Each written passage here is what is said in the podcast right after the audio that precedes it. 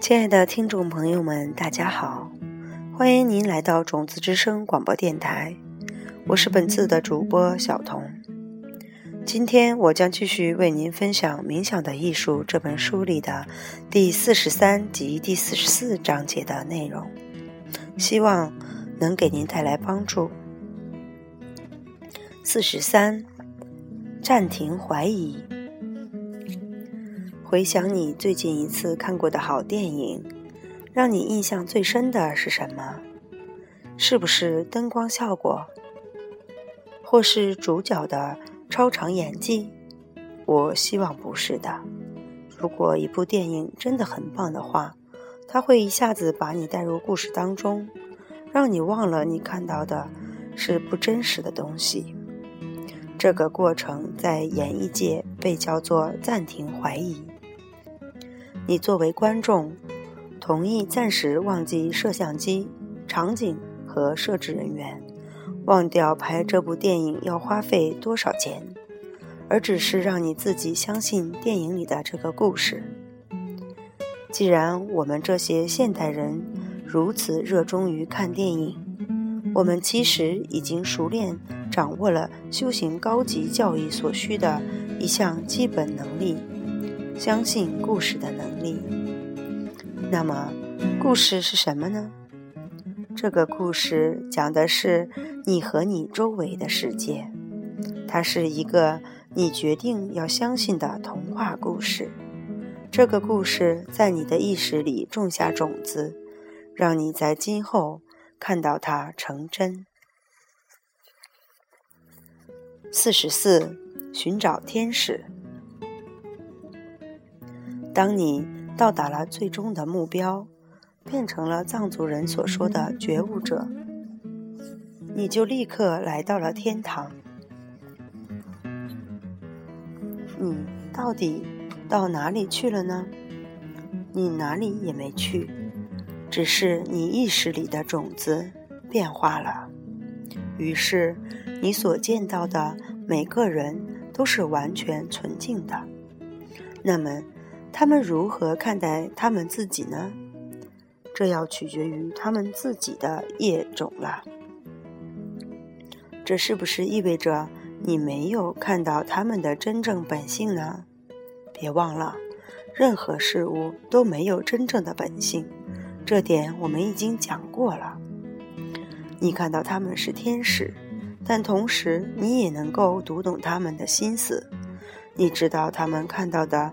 自己是在烦恼之中的，你完美纯净的心中充满着慈悲，你想要帮助他们，于是你就投射自己的身体，按照他们的业，以他们各自能见到的形式，将你的身体发送到他们面前。因为不是所有人都能看到一个由净光做成的光明天使的。你以任何对他们有帮助的形式和他们在一起，鞭策他们向正确的方向行进，直到他们到达那个目标。这就是觉悟者的特性。他们可以有无数个化身，这是他们一天到晚最爱做的事情。这给他们无与伦比的极乐。当然了。一切事物都能给他们极乐。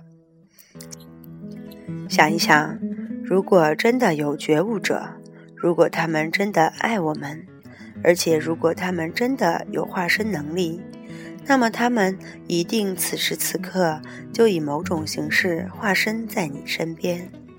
他是谁呢？你生命中哪个人是秘密的天使呢？你的母亲、你的伴侣，还是你的孩子？会不会有不止一个天使呢？会不会我是唯一还没觉悟的人呢？你不能确定，因为你不能看透别人的心思。我们习惯于将身边的人看成是普通的人，和我们一样的人，而且我们甚至没有任何根据证明他们是普通人。可是。谁想生活在一个充满了普通人的世界里呢？写一个不同的故事吧。冥想，相信，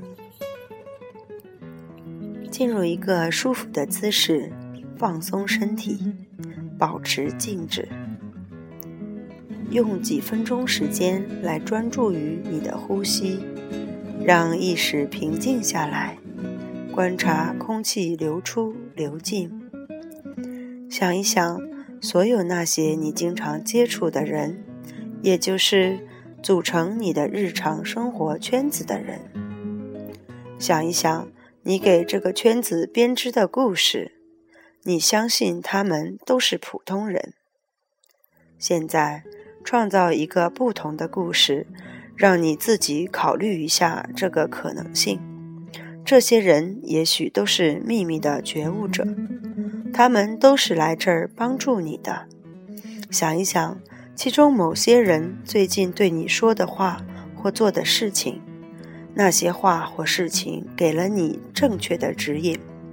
再想一想，你和其中一位最近的一次争吵，试图去明白，原来那也是故意设计好了来帮助你达到觉悟的。最后，计划在每天腾出一点时间。静下来想一想这个冥想，看看周围的人，用怀疑的目光看着这些所谓的普通人。这个冥想种下的种子，其实是为了让你自己成为天使、觉悟者，因为你在练习的是用当你达到最高境界的时候的眼光来看待这个世界。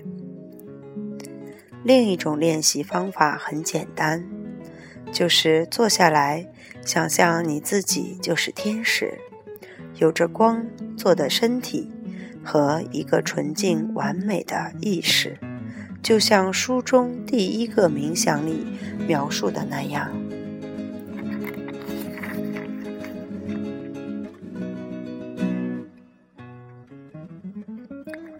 好了。